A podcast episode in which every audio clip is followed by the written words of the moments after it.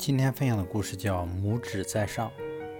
一家啤酒公司发布了一则消息，面向社会诚征宣传海报，开价是五十万美金。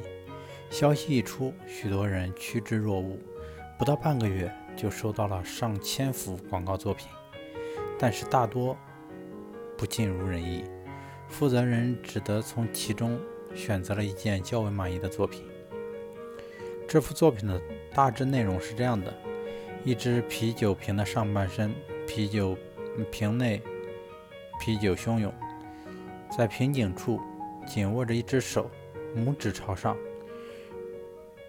正欲顶起啤酒瓶的瓶盖，旁边配上的标语就是“忍不住的诱惑”。但是老总仅仅看了两秒钟就否决了这幅作品。理由是用拇指来开瓶盖，这种做法十分危险。若是有消费者因为模仿广告而受伤的话，那就得不偿失了。看到老总如此挑剔，许多人都望而却步。这时，一个学生却自信地走进了老总的办公室。同样是两秒钟的时间，老总突然从座位上蹦了起来。太棒了，这才是我想要的。第二天，这幅海报就铺天盖地般的建筑各大。平面媒体内容其实很简单：一只啤酒瓶的上半身，瓶内啤酒汹涌，在瓶颈处紧握着一只手，拇指紧紧地压住瓶盖。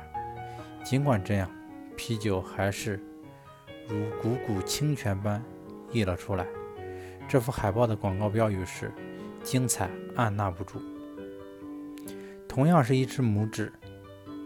仅仅是向上位移了一厘米，变换了一下姿势，就赢得了五十万美金。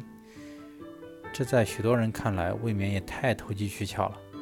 然而，你可曾想过，这短短的一厘米背后，境界的差距有多少米呢？其实，一个真正富有创意的人，就是能从废墟中挖掘到金矿的人。